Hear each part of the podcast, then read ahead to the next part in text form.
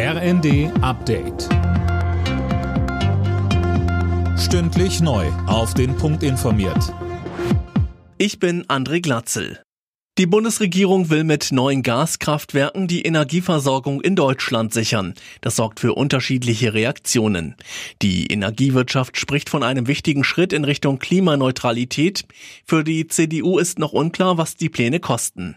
Und Claudia Kempfert vom Deutschen Institut für Wirtschaftsforschung forderte im ZDF einen stärkeren Ausbau der Erneuerbaren. Man verlängert hier die fossilen Geschäftsmodelle, insbesondere Gaskraftwerke, für die man ohnehin auch Förderungen hätte, wenn man sie denn fördern wollte.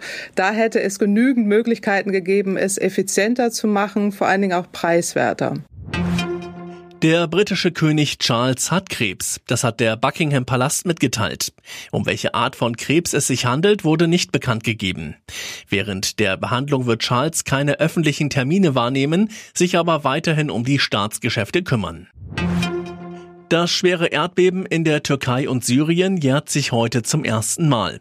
Bei der Katastrophe waren rund 60.000 Menschen gestorben und noch immer leiden viele Menschen in der Region. Fabian Hoffmann berichtet. Viele verloren ihr Zuhause und leben weiter in Notunterkünften. Es fehlt an Wasser und Nahrung. Deswegen sind auch Hilfsorganisationen unter anderem aus Deutschland weiter vor Ort. Dazu kommt die Wut der Menschen über Bauunternehmer und Behörden wegen Pfusch am Bau. Nach dem Beben wurden über 200 Unternehmer festgenommen. Opferanwälte befürchten aber, dass viele davonkommen werden. Und die Gefahr für die Region ist nicht gebannt. Für die Millionenmetropole Istanbul erwarten Experten in nächster Zeit ein starkes Beben.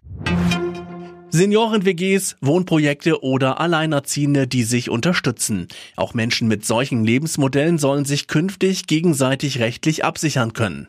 Justizminister Buschmann hat die Eckpunkte für die Verantwortungsgemeinschaft jetzt vorgestellt. Alle Nachrichten auf rnd.de